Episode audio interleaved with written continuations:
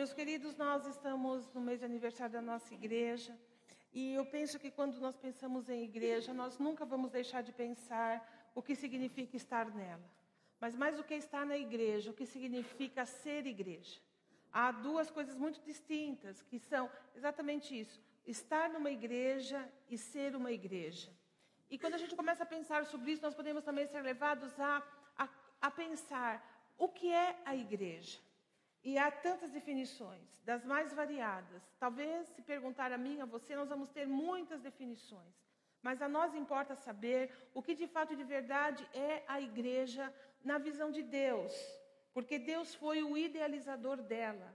Deus criou a igreja. Você acredita nisso?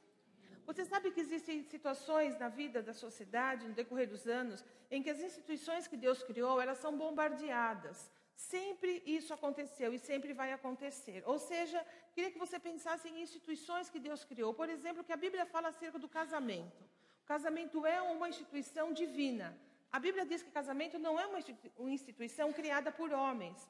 Quando Deus deu Eva a Adão, Deus estava tentando e fez de fato esta instituição, ou seja, trazer alguém que pudesse completar o outro e que desse, uh, dessa criação de um complementar o outro surgisse então uma união que iria servir como instrumento para a perpetuação da raça humana.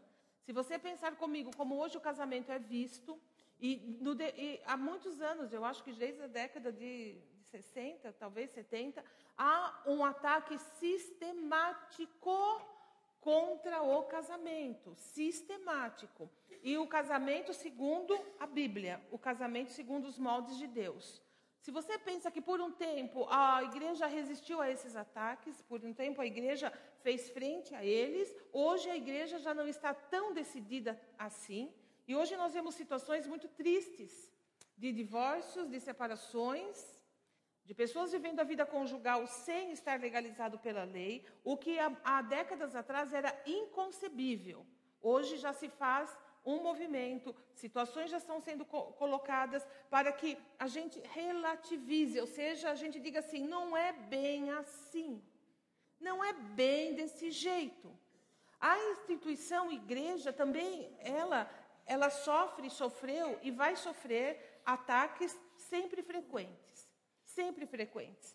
Importa para nós nesta noite, pensando em igreja, entender que ela foi uma instituição que Jesus Cristo já havia pré-anunciado à igreja antes mesmo dela existir. Então, queria que você se lembrasse quando Jesus Cristo fala que as portas do inferno não prevalecerão contra a igreja. Você lembra disso? a igreja não existia. Jesus não havia ainda ressuscitado, o Espírito Santo não tinha sido enviado, os apóstolos e discípulos não tinham tido a experiência do Pentecostes, não tinham sido enviados, o Evangelho não, tinha, não, não ainda tinha sido pregado definitivamente em pé de igualdade entre judeus e gentios, ou seja, a igreja não existia, Jesus já havia dito, falado sobre ela. Numa segunda oportunidade, Jesus vai falar sobre a igreja, ainda ela sem existir, quando ele diz assim: se o, uh, se o teu irmão pecar contra você, vai e conversa com ele, ele e você. Se ele não te ouvir, se ele não estiver aberto à conversa, ao perdão, à, à, à reconciliação, você pegue duas testemunhas, leve junto para conversar uma segunda vez com ele. Se ainda assim ele resistir a qualquer tipo de reconciliação, você deve pegar e levar levá-lo à frente da igreja. E ele vai mencionar igreja. E aí, se ainda assim ele não se não admitir a reconciliação ou perdão, é para considerá-lo uma pessoa completamente apartada da igreja, uma pessoa que não tem vínculo com a igreja. Então Jesus já falava da igreja antes dela existir. E eu queria que pensar com você como será que Deus vê a igreja? O que, que a Bíblia fala a respeito da igreja? Não importa muito para nós nesta noite, na nossa vida, o que eu penso, o que você acha, Importa saber o que Deus pensa. Você concorda comigo? Podemos ter opinião sem dúvida nenhuma, mas quando tratamos de assuntos desta natureza, é muito mais frutífero que a gente vá à fonte, ao Criador da igreja, como é que ele define igreja, para que a partir daí a gente possa entender a igreja, a gente possa visualizar com, com a ajuda de Deus, do Espírito Santo, como é que a igreja realmente ela é. Porque você vai, vai ver que há uma diversidade tão grande de ministérios, de denominações, de maneiras de se cultuar, de maneiras de se entender. E se você for parar, você vai realmente falar: meu Deus, quem já não fez essa pergunta? Qual igreja é a certa? Quem já não se questionou sobre isso? Então, quero que você comece a pensar comigo a respeito do que Deus fala da igreja. Deus dá uma definição clara da igreja em Coríntios. O Senhor vai dizer assim: a igreja é o corpo de Cristo. De Cristo na terra. Não é no céu, é na terra. Então, é interessante pensar que nós fazemos parte de um corpo. Mas na comparação bíblica, essa, essa comparação é fisiológica, é de um corpo, é, de, é orgânica vai falar de corpo, vai falar de membro, vai falar fazendo esta comparação com o corpo humano. Deus fala assim: olha, a igreja para mim, a natureza da igreja, ela nasceu para ser a expressão do meu filho na terra, é o corpo dele. São as mãos, os braços, é todo o meu filho na terra. Mas ele, a Bíblia vai dizer assim: que, porém, sendo corpo, a igreja tem um cérebro. E esse cérebro não é formado, diferentemente do corpo, por pessoas que creem em Jesus Cristo como seu Senhor e Salvador. O cérebro é Cristo, não é humano. E daí, isso põe fim a qualquer tipo de discussão da natureza da igreja. A igreja é um organismo vivo, não é uma instituição humana, porque quem dirige, quem coordena, quem dá vida é o cabeça, que é Jesus Cristo. Queria que você pensasse um pouco a seu próprio respeito, se acontecesse alguma coisa com você e você sofresse um abalo no seu cérebro. Você já viu um corpo sem cérebro? A gente sabe que é um corpo morto. Você já viu um corpo com um cérebro defeituoso? É um corpo que não tem coordenação é um corpo que não, não, não age uh, de uma maneira correta. É, ele não, não executa as tarefas normais, é, tem dificuldade. Quando você olha uma pessoa que tem uma dificuldade motora, você vai perceber e você vai dizer, ela tem algum problema no cérebro. Porque todos nós sabemos que é o cérebro que dá comando, é o cérebro que coordena todo o nosso corpo. Quando você diz assim, pastora, eu perdi a cabeça. Eu já, uh, meu Deus, o que, que aconteceu? Porque quando a gente fala, ah, eu perdi a cabeça, a gente está querendo dizer o quê? Eu fiz o que eu não devia ter feito, eu agi como eu não deveria ter agido, por um momento eu, eu, eu, eu, eu agi precipitadamente, eu não raciocinei, eu não fiz certo. Então, um corpo sem cabeça ele está fadado ao insucesso, ao fracasso, ao erro. Por isso, por isso, Deus colocou Cristo como o cabeça da igreja. Ele é o nosso cérebro. E pense a igreja desta maneira bíblica: a igreja é um corpo e Jesus Cristo é o cérebro deste corpo. Por isso a igreja é diferente em todos os aspectos em todos os níveis de análise que você queira fazer. Nada se compara à igreja de Cristo. Nada parece-se com ela. Aí, por isso que a gente às vezes brinca e fala: igreja não é clube. Igreja não é um ajuntamento de pessoas onde cada um faz do jeito que quer. Porque se assim fosse, nós não teríamos um cérebro que comanda. A Bíblia vai dizer assim: há um só Deus, um só Senhor, um só Espírito, um só batismo, um só Deus sobre todos. Por isso, a igreja, a igreja, corpo de Cristo, ela é única e ela caminha numa só direção. Embora haja muita diversidade, mas a igreja, tal qual Deus a vê e a instituiu, ela é única, ela tem um propósito e ela caminha. Amém? Então é isso que é a igreja. É assim que nós temos que começar a pensar sobre ela. Uma coisa eu queria dizer a você também. Você já percebeu e sabe, e vivendo aqui uma vida na igreja de Cristo Jesus, a gente vai perceber que ela existe numa sociedade. Ela tem o seu lado visível também. Porque existe esta igreja, o corpo de Cristo espiritual. Prestem atenção. Essa igreja, na sua dimensão, no seu tamanho, no seu poder, em sua naquilo que ela pode realizar e fazer, só Deus conhece. Só Jesus sabe. De fato e de verdade, quem forma a igreja de Cristo, o corpo dele. Não é alguma coisa que nós podemos definir. Não é alguma coisa que você pode dizer, ah, esse é, aquele não é. Porque Deus, só Ele conhece os corações.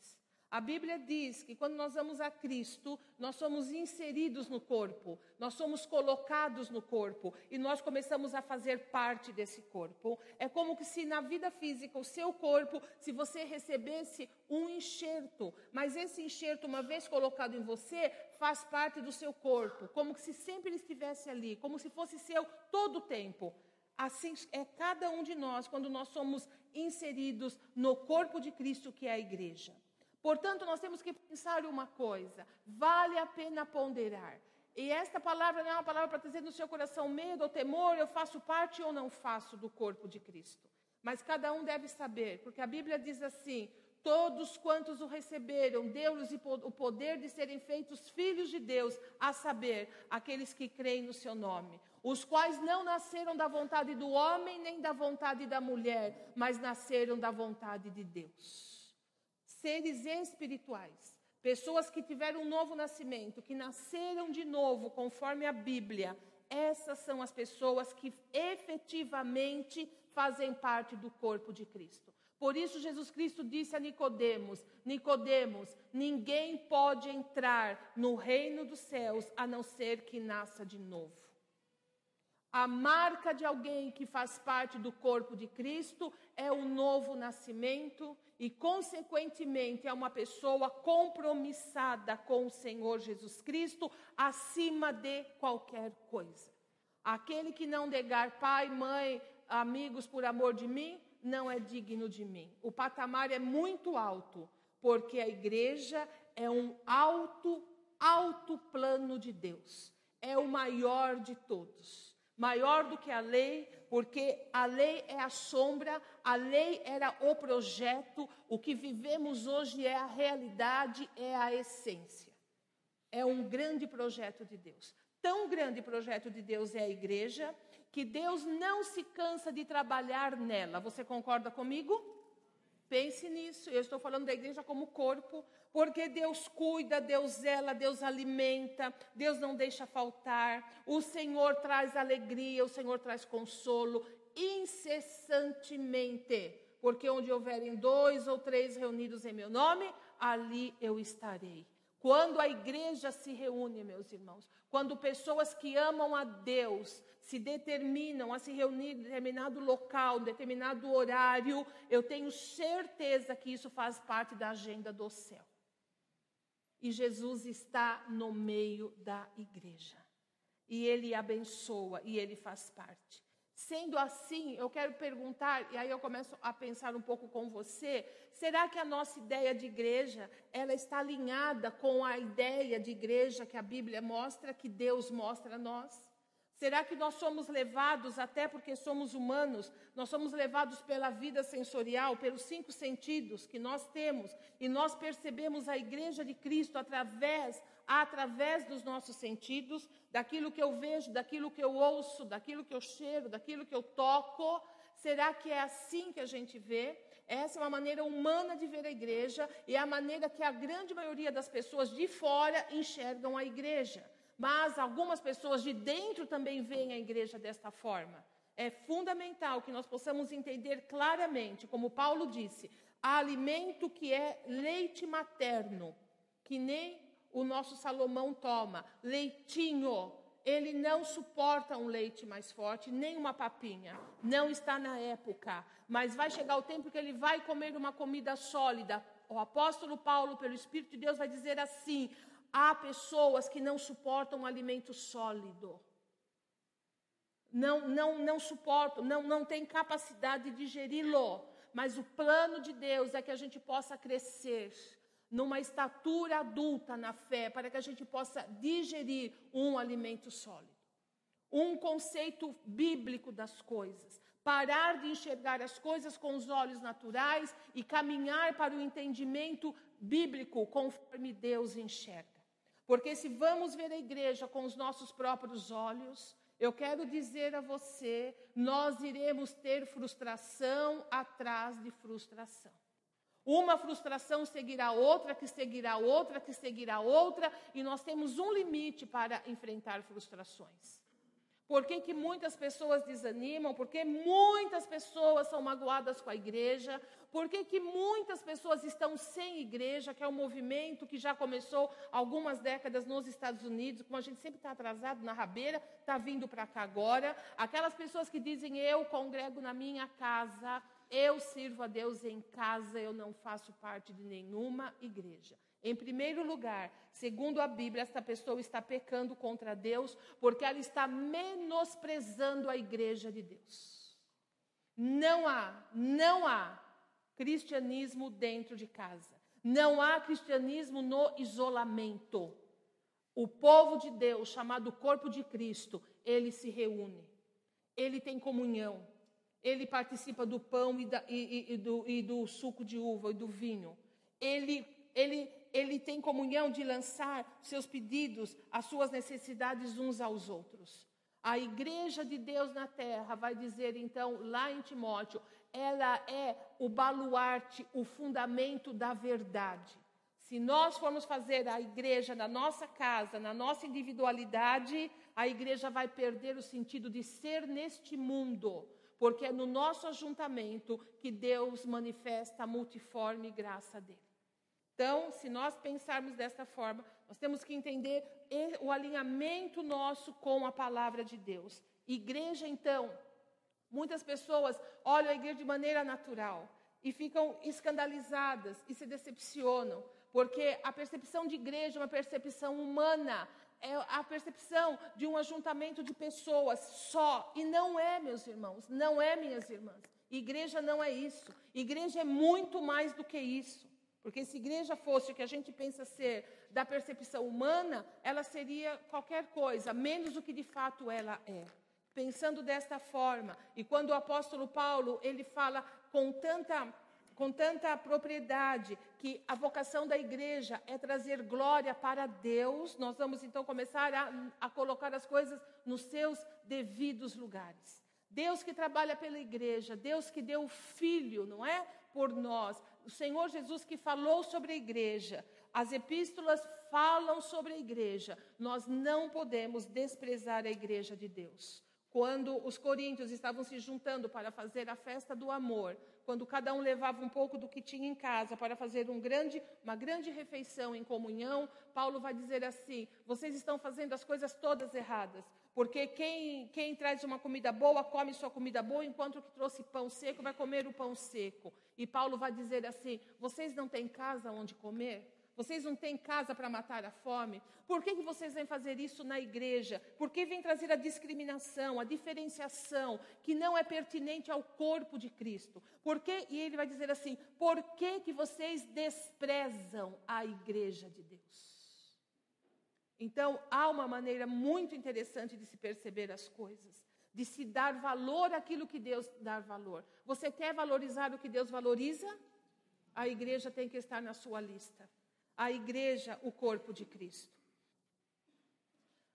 Quando nós pensamos em igreja, também temos que saber que, a despeito de ser um corpo espiritual, também é um corpo físico.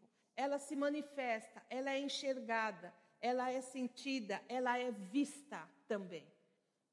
Imagine você as eleições que nós estamos aí, né, eh, a vésperas dela, tanto para governador como para presidente.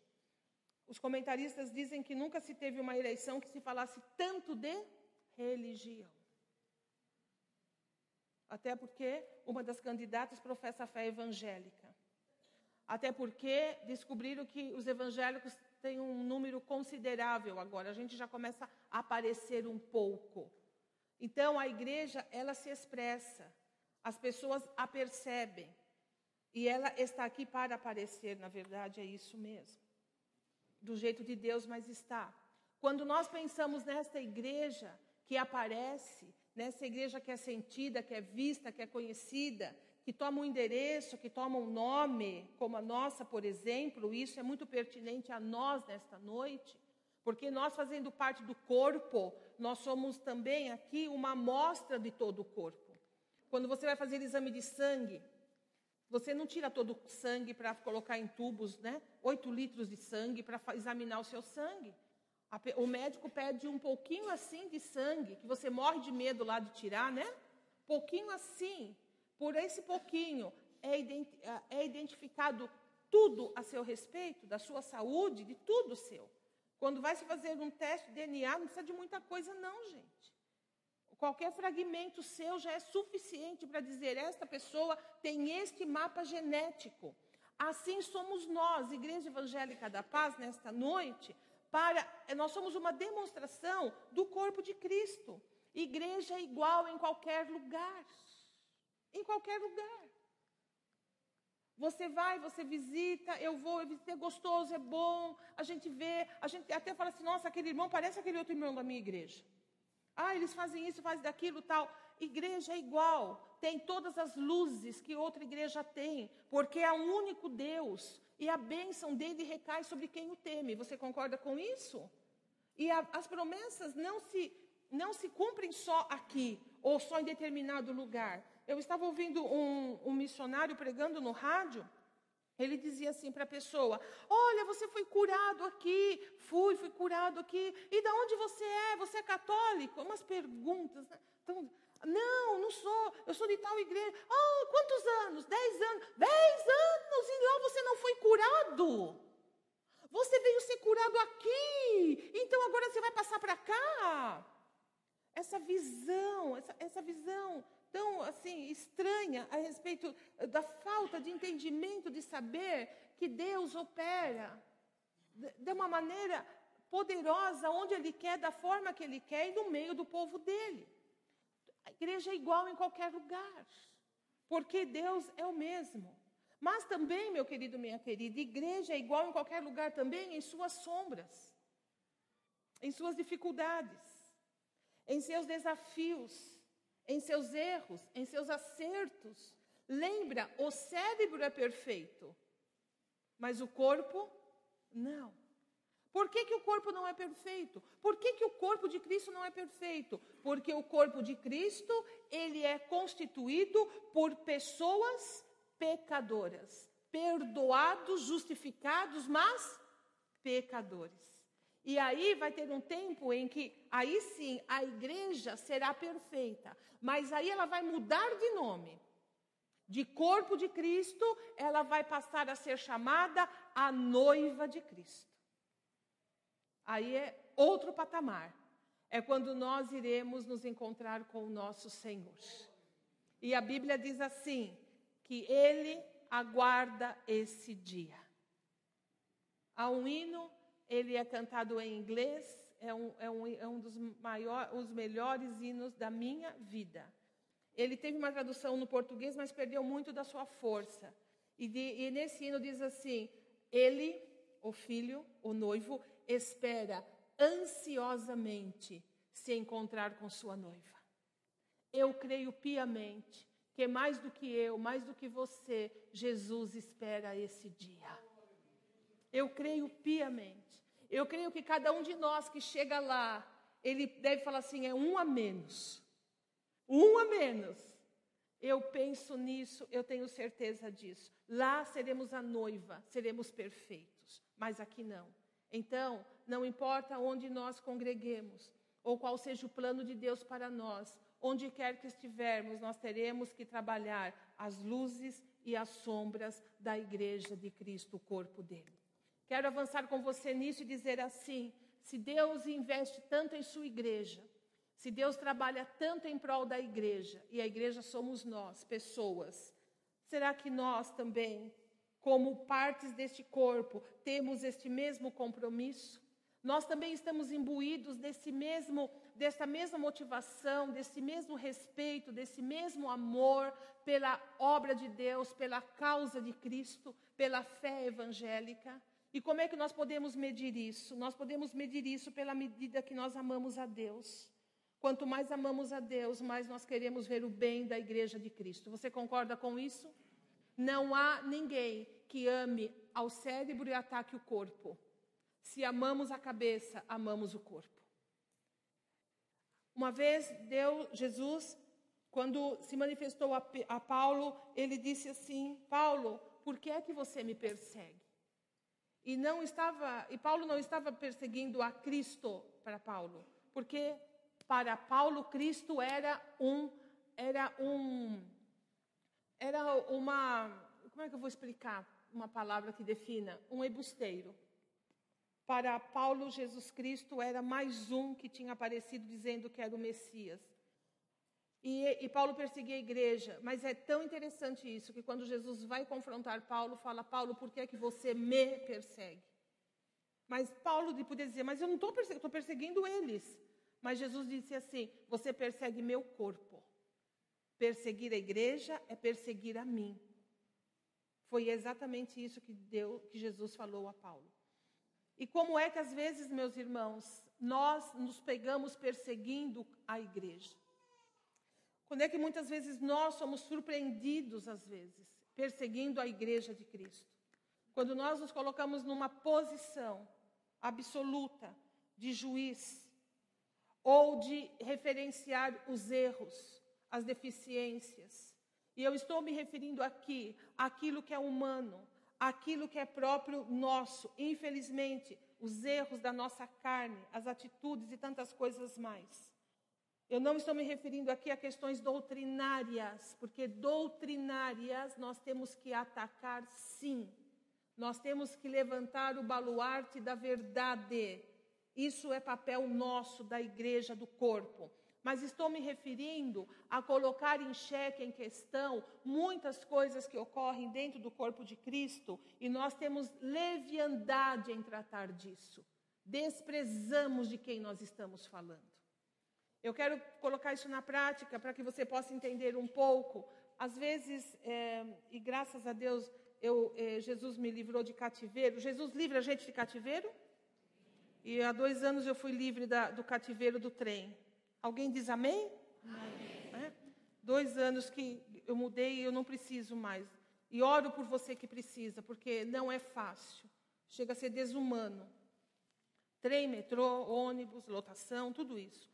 E nesses dias que eu andava, eu falava, eu, eu ouvi as coisas assim na condução, e você sabe o que eu estou dizendo? E falam da, de dívida, e falam de casamento, do chefe. Da, você sabe de tudo da vida de todo mundo. As pessoas estão ali, parece que estão na, ou no confessionário, ou numa sala pastoral, ou, ou, ou na sala de casa, ou no quarto fechado. Conversas que deveriam ser feitas no privado, é feito publicamente, sem nenhum problema.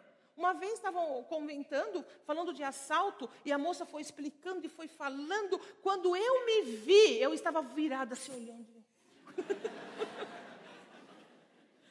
Aí eu, eu, eu falei, meu Deus, deixa eu me recompor, isso não tem nada a ver comigo. Mas estava tão instigante a conversa, e foi indo, indo. Eu me viro e me vejo assim, olhando. Porque as pessoas falam. Mas muitas vezes eu ouvi coisas a respeito das igrejas. E as pessoas falam. E crente, crente, fala. E falava isso, daquilo e do irmão. E eu ficava, tinha duas coisas que eu ficava. A primeira, orgulho próprio. Eu dizia assim: Deus, graças a Deus que ninguém sabe que eu sou crente aqui. Egoisticamente eu pensava. A segunda, mais espiritual, eu dizia: Senhor, em nome de Jesus, cala a boca dessa pessoa dá um engasgo na garganta dela. Eu não estou brincando, eu pedia, Senhor, faça alguma coisa. Para que falar isso? Fora de hora, fora de lugar, sem propósito. e eu quero dizer, sem responsabilidade. Porque se eu for na sua casa e lá acontecer qualquer tipo de incidente, de haver uma discussão inesperada, da sua criança falar alguma coisa que te constrange na minha frente, e eu sair da sua casa e falar para todo mundo que eu vi um quebra-pau, que as crianças são mal educadas porque houve um momento lá que a criança meio que desacatou. No mínimo, no mínimo, eu sou uma pessoa que não tem a mínima responsabilidade. Eu seria justa com você? Você ia falar, pastora, a senhora viu um momento da minha vida familiar. Aquilo que aconteceu foi uma coisa esporádica, não acontece. Como é que a senhora pode achar que isso é uma coisa que acontece todo dia? E como é que a senhora pode sair por aí falando de mim, da minha família? Eu abri as portas para a senhora, eu a recebi na minha intimidade, na minha casa. A senhora, a senhora me desrespeita dessa forma, dessa maneira. Queridos, às vezes a gente pode ser pego desrespeitando a igreja de Deus, o corpo de Cristo na terra. Sim, podemos ser pegos assim. Quando nós não, não medimos o que falamos, quando nós deixamos nos levar pela nossa própria mentalidade humana, quando os nossos olhos não estão colocados naquilo que é espiritual, mas naquilo que é carnal, que é humano, e nos deixamos nos levar por isso, nós muitas vezes podemos ser pegos ferindo o corpo do qual nós fazemos parte. Qualquer um de nós, se pegar um estilete e começar a se ferir, pode chamar o SAMU. É ou não é? Né? Ou então você vai expulsar o demônio e vai chamar SAMU, porque não, não existe isso. Não existe alguém que se mutile, que se machuque, que se corte. Da mesma forma, não pode haver uma posição nossa, minha, sua e de todo aquele que faz parte do corpo de Cristo na terra, uma posição de ferir esse próprio corpo, de machucar esse corpo, de denegrir esse corpo sem responsabilidade. Ah, então a, a, gente faz vista grossa tudo. Não é isso. Absolutamente não é. Mas quando eu, quando eu, membro do corpo, vou fazer uma, uma, uma observação, vou levantar a minha voz, a minha boca para falar alguma coisa, eu tenho que ser uma pessoa que assumo o que eu disse. Eu cansei de pessoas que chegavam a mim, ao pastor, e falavam assim: olha, está acontecendo isso, isso, isso. E era uma coisa grave, uma coisa séria, de não pouca, pouca importância. E eu dizia assim: nós falávamos assim, ok, você viu, vi, sabe, sei, está acontecendo, tá, então tá bom. Você sustenta isso, nós vamos ter que levar isso avante, nós vamos ter que tratar dessa situação, nós vamos ter que tratar desse problema, nós vamos ter que ter habilidade para, ao invés de afastar as pessoas, restaurá-las para Jesus.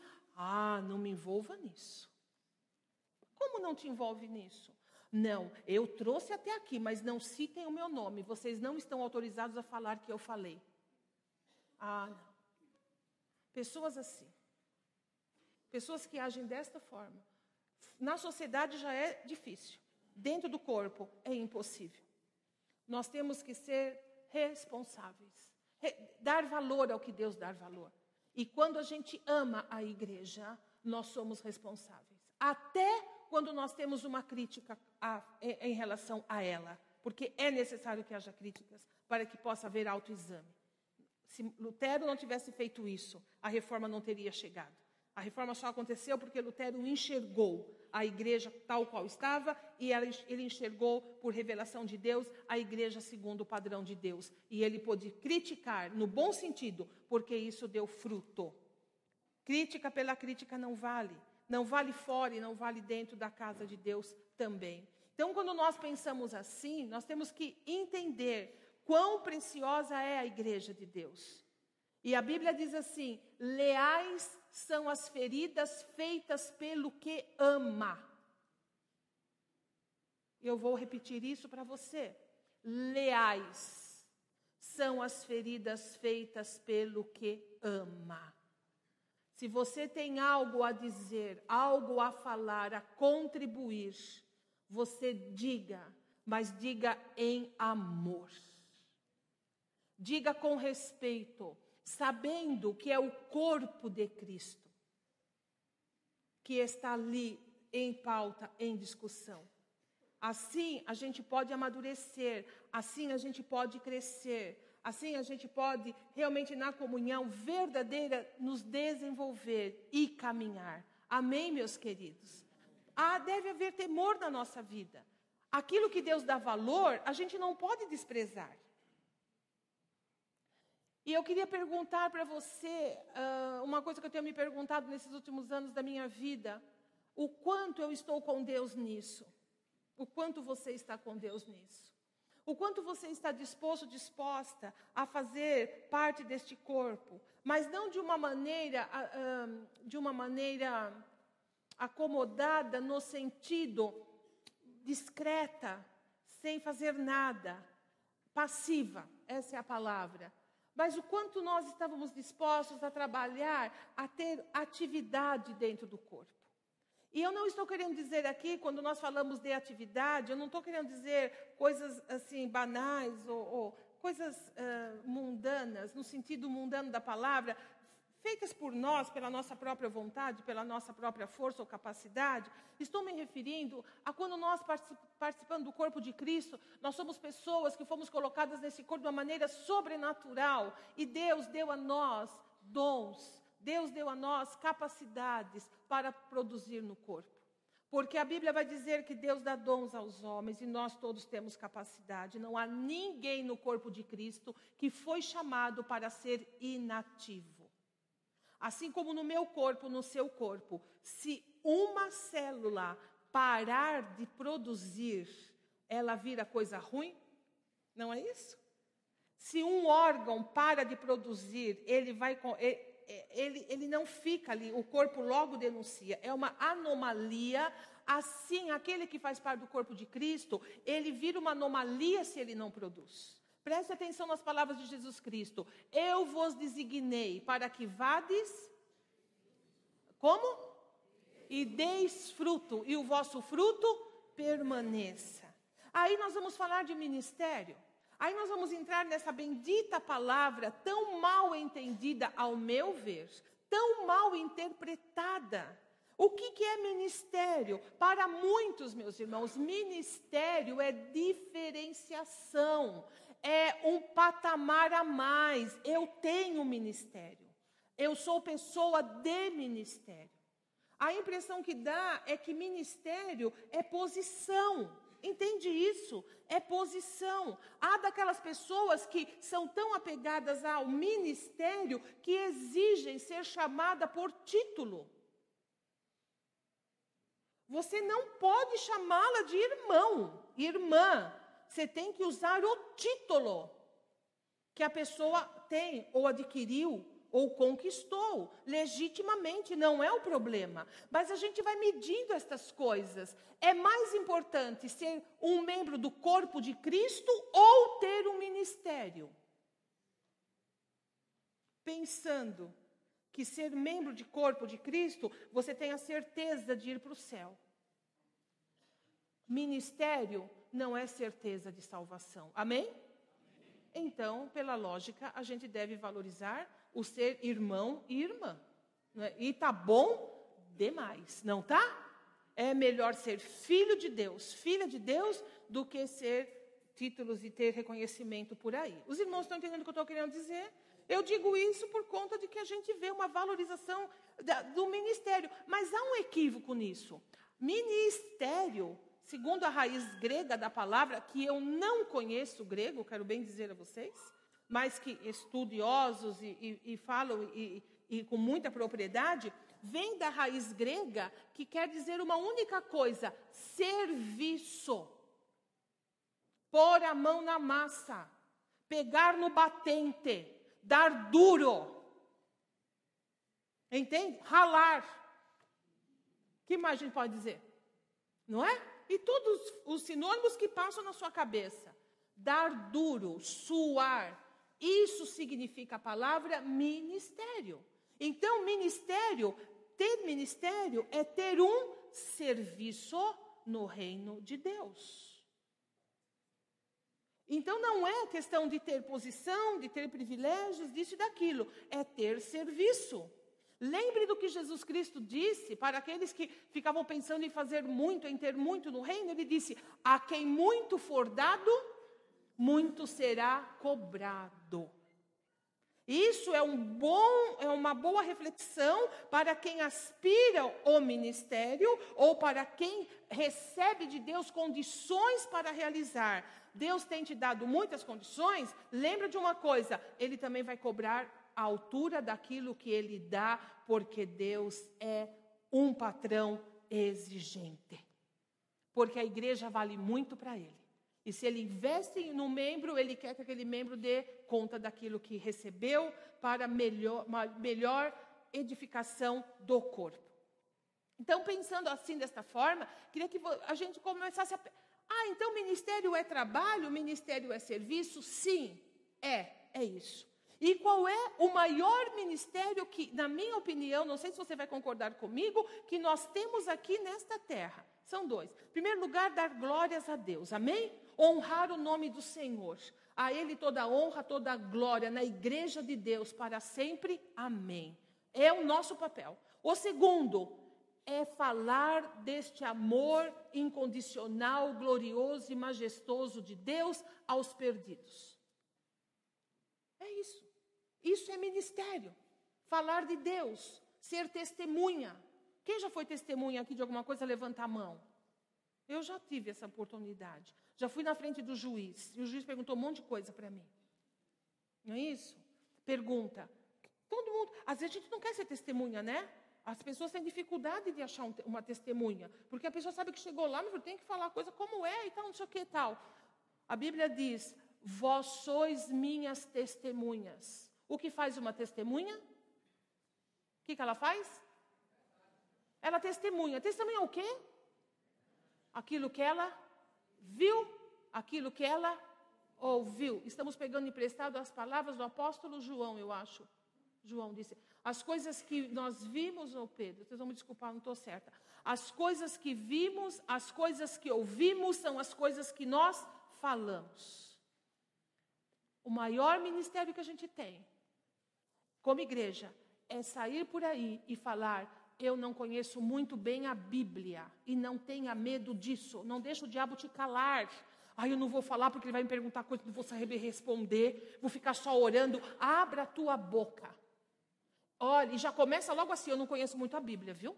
Já vai logo. Já, não, já, não, talvez eu não saiba te responder as perguntas que você queira, mas uma coisa eu posso te falar: o que Jesus fez e faz pela minha vida. Qualquer um de nós pode. Eu posso te dizer: Ele me salvou, Ele me socorre, Ele me dá paz, Ele é fiel. Eu não me sinto só, não me sinto desamparado. Eu não tenho medo, eu sei que Ele cuida de mim, Ele fez isso e isso e faz. Não foi assim que a mulher samaritana fez? Olha, eu não sei quem ele é bem, mas eu quero dizer uma coisa para você: ele é profeta de Deus, porque ele falou tudo da minha vida. Vai lá ouvir. Esses homens foram correndo ouvir os samaritanos, chegando lá, falaram assim para ela: agora, não é só pelo que você falou que a gente crê, a gente crê porque a gente ouviu dele. Você pode fazer, eu posso. Olha, eu não posso te falar muito, eu não posso te explicar muita coisa, mas uma coisa eu quero te falar: o que ele fez pela minha vida. Eu vou à minha igreja, se você quiser um dia no culto lá conhecer e saber, eu sei que como ele fez em mim, pode fazer em você também. Isso, meus irmãos, é um ministério de grande valor diante de Deus. Há ministérios que a Bíblia vai explicar que são ministérios espirituais. E nós não vamos nos deter nele agora. E, a, e eu quero pegar a, a, a vida de ministério, de serviço, de uma maneira geral. E eu quero perguntar para você uma coisa: por que será que você trabalha, ou por que você trabalharia para o corpo de Cristo? Qual seria a sua motivação? Eu penso que a nossa motivação deve ser a mesma motivação que move Deus: amor. Amor. Eu trabalho porque eu amo. Eu falo de Jesus porque eu amo Jesus. E amo também as pessoas e queria que elas também conhecessem Jesus. Eu, eu trabalho na igreja, no corpo de Cristo, eu, eu, eu procuro ser responsável, eu procuro ser fiel, eu procuro fazer as coisas o melhor que eu posso, porque eu amo Jesus. E Jesus ama essas pessoas, logo eu amo essas pessoas também. Porque na medida em que eu faço para eles, eu estou fazendo para o Senhor. Porque eu faço para o corpo, mas é o cabeça que recebe tudo. Pensar dessa maneira acho que seria muito bom para nós. Nos daria muita força, muita coragem, um ânimo novo, uma, um, um escudo de proteção ao nosso coração.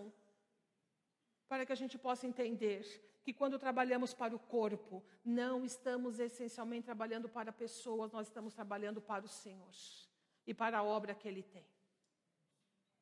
Se Jesus dependesse de agradecimento, de reconhecimento, o quanto Ele faria pela sua vida e pela minha vida?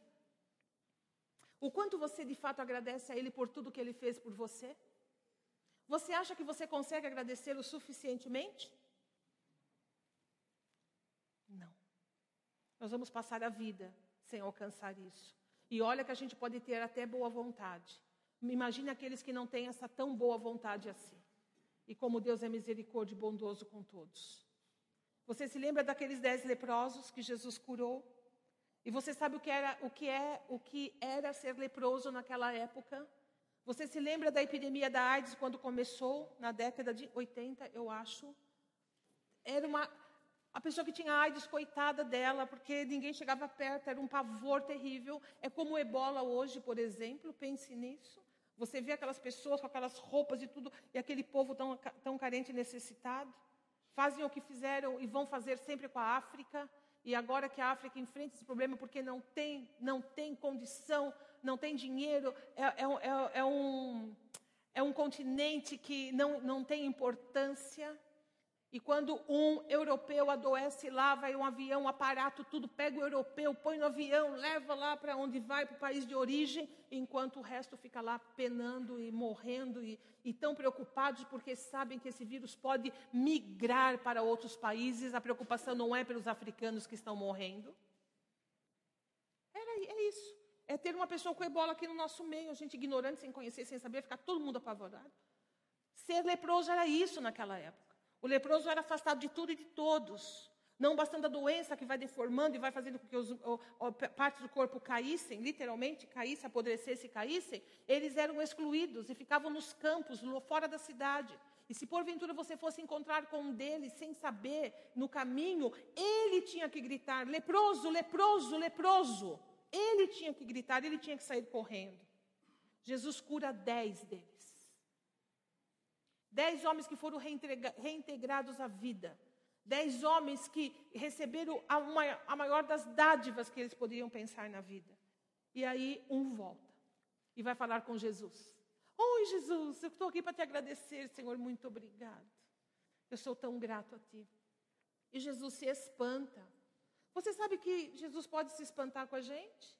Eu creio que ele se espanta. Ah, ele conhece, conhece, mas eu acho que ele se espanta. Não porque não conheça, ele fica surpreso. Você voltou, mas onde estão os outros nove? Porque eu esperava também que eles voltassem. Ah, Senhor, não sei, não voltaram não. E Jesus fala: só você voltou para agradecer? Só eu voltei.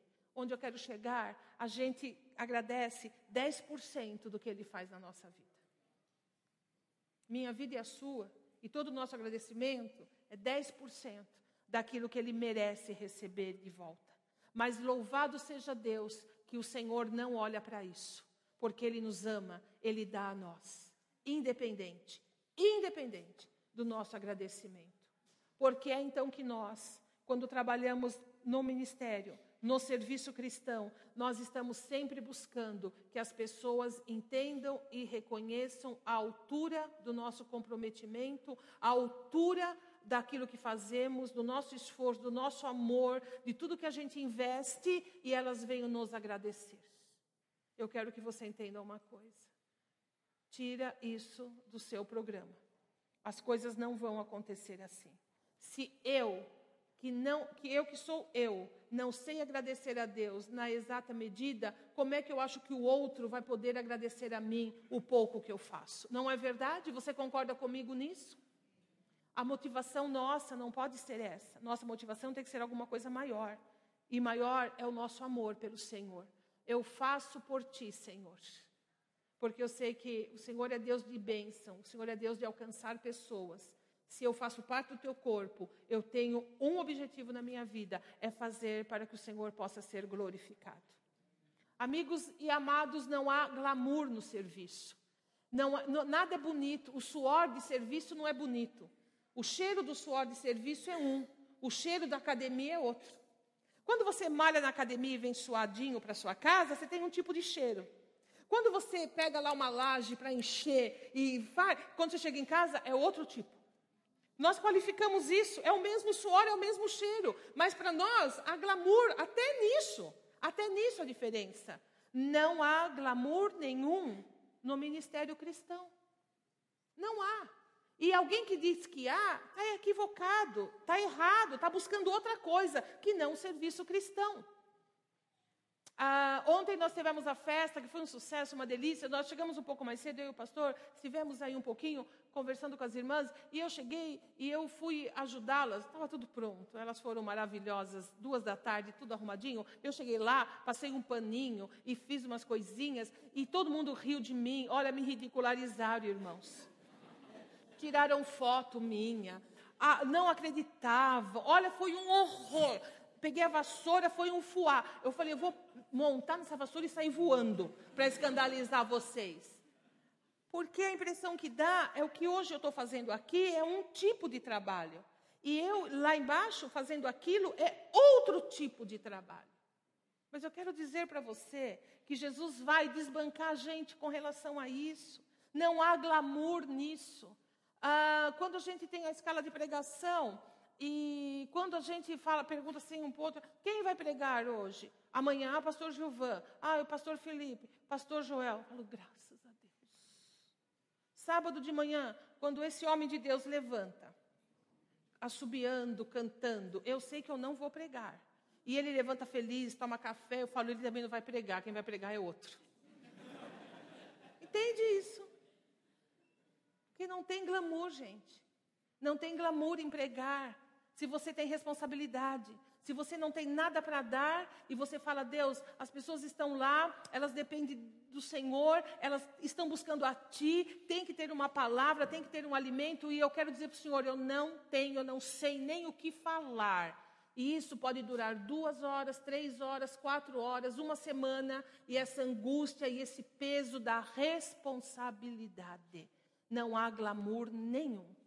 Mas falando dessas diferenças que a gente faz, Jesus falou assim: Olha, quem der um copo de água a um profeta, porque ele é profeta, vai receber o mesmo galardão que o profeta.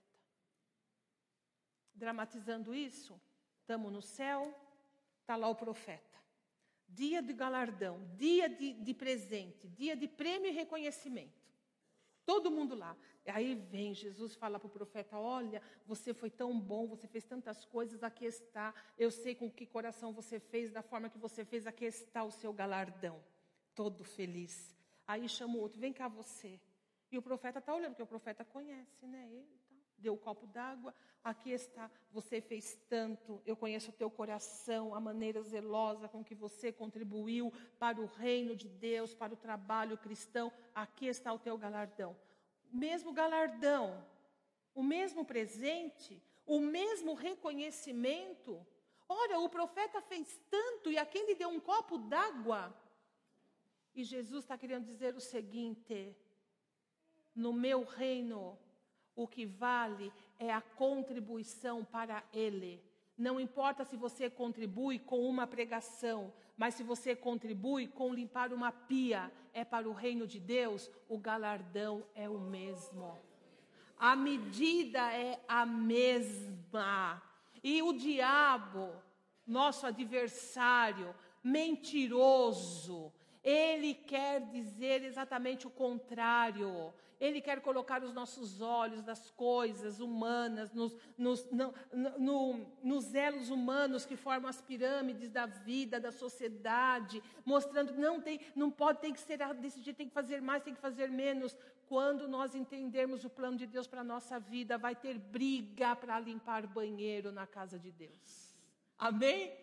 Vai ter briga para ficar no estacionamento, vai ter briga para puxar a cadeira para um sentar, porque nós vamos entender outro princípio bíblico que Jesus diz: o maior serve o menor.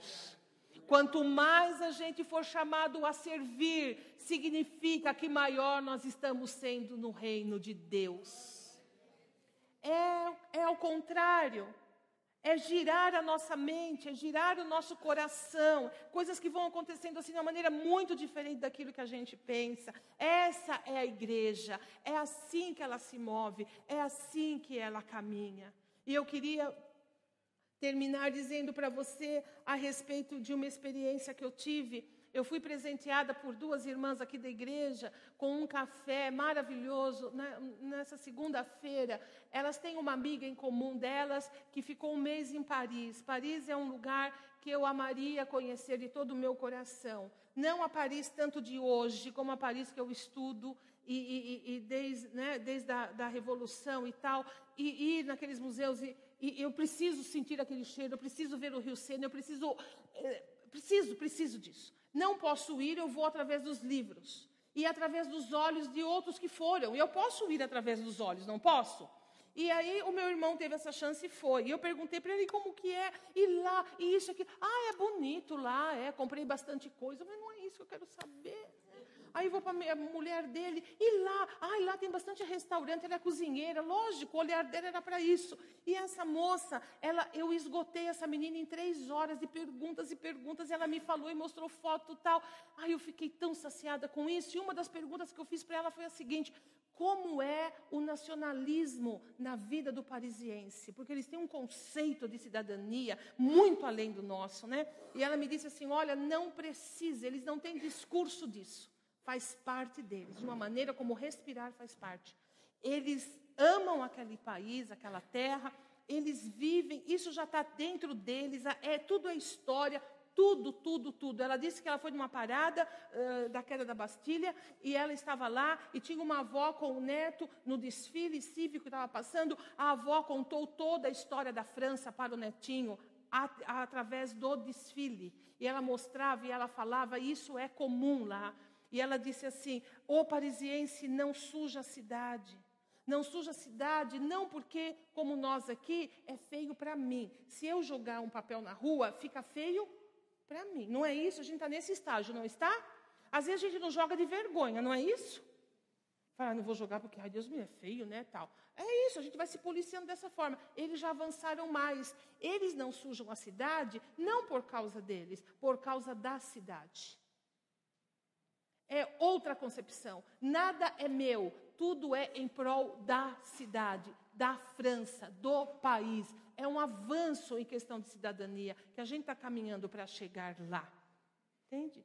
E eu, eu ela estava dizendo isso tudo, e depois eu comecei a pensar. Eu falei, Senhor, que a gente seja cidadão do céu, como diz a tua palavra. Que a gente seja cidadão do céu, membros do corpo de Cristo que a gente não denigra o corpo, que a gente colabore para o bem do corpo, não por nossa causa, mas por causa do corpo. Porque nós vamos aprender outra coisa com Deus, os dons espirituais, todas as visitações de Deus. Deus não está na igreja olhando só individualmente, mas tudo que Deus faz é promovendo o bem do corpo. Você se lembra disso de Coríntios? Para a promoção do bem-estar do corpo. Você deseja dons espirituais? Busque os dons. Mas saiba que dons é para a igreja, é para o corpo de Cristo. Eu quero, eu quero lembrar uma experiência que eu tive há muitos anos atrás, Deus estava colocando coisas lindas no meu coração, segredos da Bíblia, revelações tão boas e, e, e tão celestiais. Eu saí uma vez lá numa, na sacada que eu morava, olhei para o céu, eu disse: Deus, os segredos que o Senhor tem me dado, eu quero guardá-los em mim, para mim, eu quero ficar com eles de todo o meu coração. Como é bom, como é bom. Feliz e contente. Chego na igreja, depois vou orar nas salas, a gente ora nas salas e tem um grupo orando, eu estou orando lá no canto, aí vem um irmão, põe a mão no meu ombro, falei, oh Jesus, quero orar, Senhor, né? Manda o irmão orar para lá, eu quero ficar sozinha, né? Quero orar.